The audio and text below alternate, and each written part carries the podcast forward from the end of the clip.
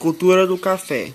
O cafeiro é uma planta de porte arbustivo, arbustivo de 2 a 4 metros de altura, de crescimento contínuo, pertencendo à família Rubiaceae, a qual abrange mais de, de 10 mil espécies, agrupadas em mais de 600 gêneros.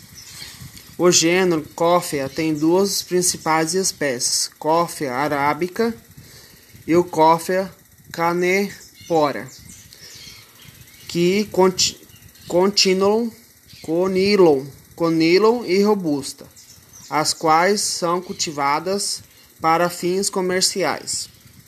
O solo bem treinado deve ser escolhido para o plantio.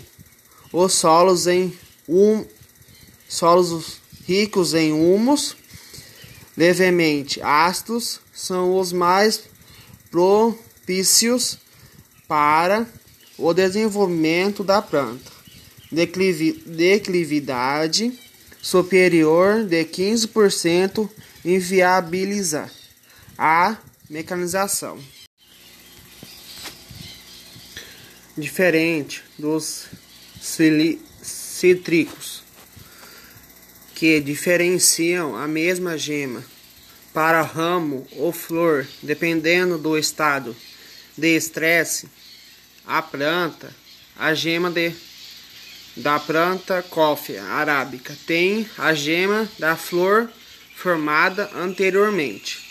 O estresse hídrico no cafeeiro tem como finalidade a máxima uniformi, uniformização possível da florada, visando a uniformidade da produção no momento da colheita.